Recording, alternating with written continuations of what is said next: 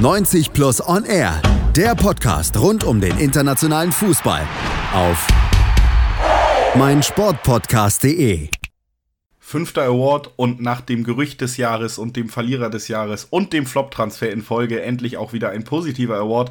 Es geht um die Mannschaft des Jahres. Für mich, um mir diese kleine persönliche Note zu erlauben, eine ziemlich klare Sache. Trotzdem gibt es drei Kandidaten und gute Argumente für jeden das erste Team, was wir vorstellen werden, hat sehr viele gute Argumente. Warum das so ist, wird uns Pete erklären. Auf jeden Fall wahrscheinlich bessere Argumente als Johanna. Ähm, Liverpool die Champions League gewonnen, steht irgendwie über allem.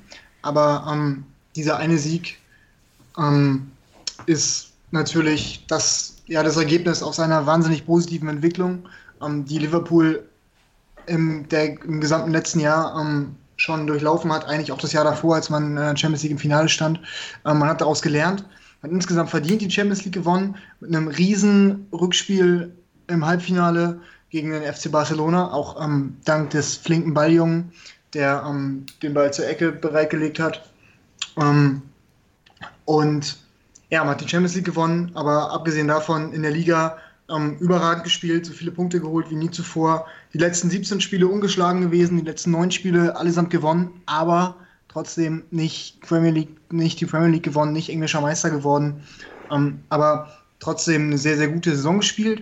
Ähm, man hat gezeigt, dass man aus dem Vorjahr gelernt hat und man hat in, in dieser Saison bislang gezeigt, dass man wiederum ähm, ja, noch abgezockter geworden ist, sich weiterentwickelt hat, ähm, nervenstark ist, der Powerfußball der Kloppsche Powerfußball wird ähm, in Anfield noch besser umgesetzt. Ähm, in der Hinrunde dieses Jahr bislang ungeschlagen in 17 Ligaspielen, 16 Mal gewonnen, nur einmal unentschieden gegen Menu.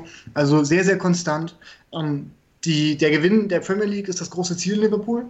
Ähm, davon träumen sie und das ist ihr großes Ziel jetzt, dass es im Sommer 2020 nach 30 Jahren ähm, nicht an der Spitze der Premier League wieder klappt.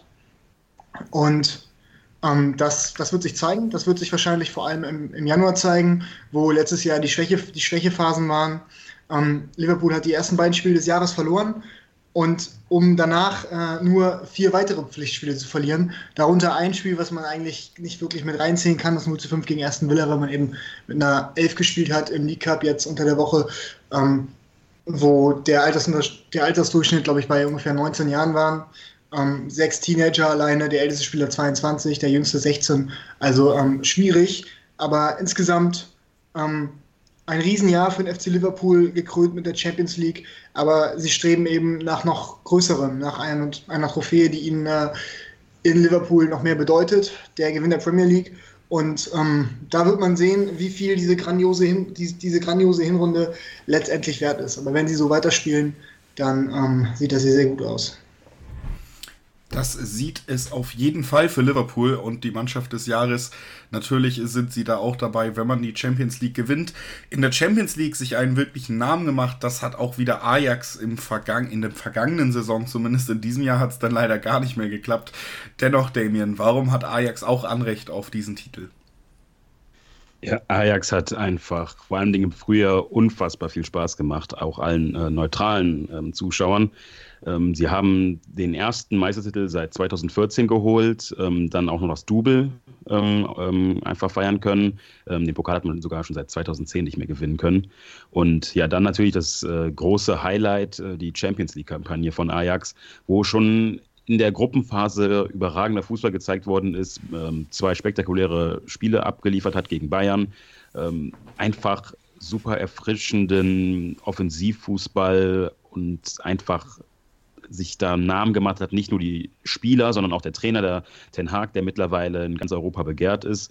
Und in der Champions League sind vor allen Dingen noch die ähm, Aufeinandertreffen gegen Real Madrid und Juventus Turin ähm, in Erinnerung geblieben. Vor allem das Auswärtsspiel in Madrid, wo sie 4-1 gewinnen konnten. Ähm, das hätte man fast nicht besser spielen können. Das war einfach überragend. Man ich würde mal einfach mal behaupten, dass die meisten es sehr, sehr schade fanden, dass dann äh, Ajax sich ähm, letztendlich nicht gegen Tottenham durchsetzen konnte und dann noch so bitter ähm, ausgeschieden ist. Das wäre vielleicht auch ein Finale geworden, das ein bisschen ähm, ja, ansehnlicher gewesen wäre als Liverpool-Tottenham.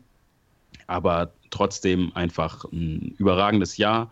Ähm, natürlich jetzt halt aus der Gruppenphase rausgeflogen und eine kleine Ergebniskrise jetzt in der Liga, aber trotzdem insgesamt äh, macht das einfach Spaß, der Truppe zuzugucken und äh, ja, auf jeden Fall Kandidat für Mannschaft des Jahres. Das kann man nur unterschreiben. Das gilt für Liverpool, das gilt für Ajax und das gilt auch für die dritte Mannschaft, die wir in dieser Kategorie haben. Die kommt aus Italien und ist quasi das Gegenteil zum Verlierer Milan, Manu. Ja, dabei handelt es sich um Atalanta Bergamo. Ähm, und das ist eine sehr, sehr interessante Mannschaft, weil es einfach ähm, ein Club ist, der in Italien so ein bisschen unter dem Radar flog in, in den letzten Jahren. Und sie haben schon vor ihrer klasse Saison 2018-19 wirklich ansehnlichen Fußball gespielt. Ähm, Giampiero Gasperini, ein erfahrener Trainer, der mit allen Wassern gewaschen ist, ähm, hat da einfach kontinuierlich etwas aufgebaut und ich finde immer, ähm, egal welcher Club das ist, wenn kontinuierlich und über Jahre hinweg sehr, sehr gute Arbeit geleistet wird, ähm, dann muss das auch belohnt werden. Und ich finde, Atalanta hat sich selbst belohnt in der letzten Saison.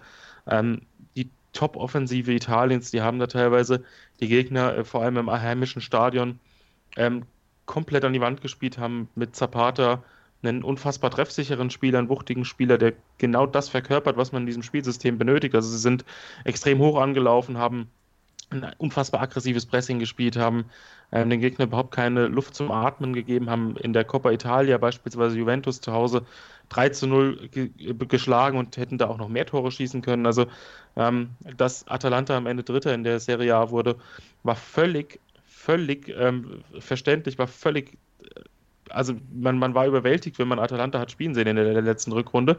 Und was dann wirklich ähm, herausragend funktioniert hat, war, dass man im Sommer einfach keinen der Schlüsselspiele abgeben musste. Also es war eine Mannschaft, die nochmal punktuell verstärkt wurde ähm, und dann eben auch sich für die Champions League vorbereitet hat und man hatte gedacht, naja, jetzt wird es die Doppelbelastung, das kennt Atalanta so nicht mit der Champions League auf dem hohen Niveau und ob sie das nochmal spielen können.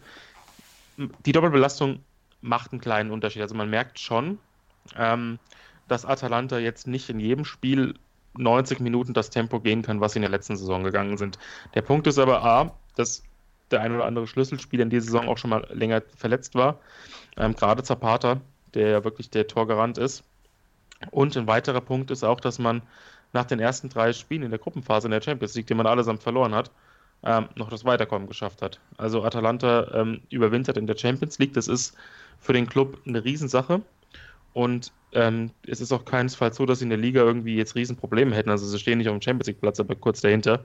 Ähm, sie spielen immer noch sehr, sehr offensiven Fußball, sind immer noch eine der besten Offensivreihen Italiens. Und Gasperini schafft es weiterhin, äh, Gas, doch Gasperini äh, schafft es weiterhin, ähm, Spieler weiterzuentwickeln, Spielern äh, in seinem System eine wichtige Rolle zu geben, die vielleicht individuell ein bisschen abfallen. Ähm, und das ist Atalanta in, in 2019 auf jeden Fall eine ganz runde Sache eine ganz runde Sache, die es deswegen auch in unsere Auswahl für die Mannschaft des Jahres geschafft hat.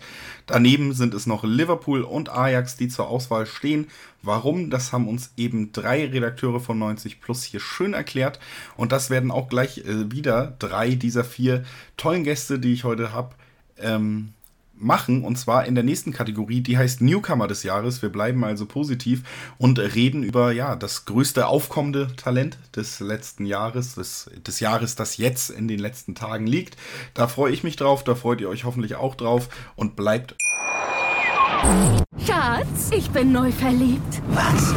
Da drüben. Das ist er. Aber das ist ein Auto. Ja, eben. Mit ihm habe ich alles richtig gemacht. Wunschauto einfach kaufen, verkaufen oder leasen. Bei Autoscout24. Alles richtig gemacht.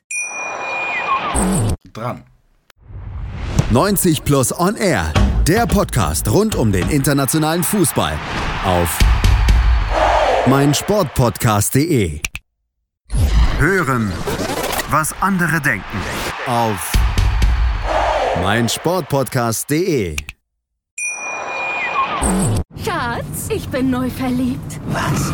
Da drüben. Das ist er. Aber das ist ein Auto. Ja, eben. Mit ihm habe ich alles richtig gemacht. Wunschauto einfach kaufen, verkaufen oder leasen. Bei Autoscout24. Alles richtig gemacht.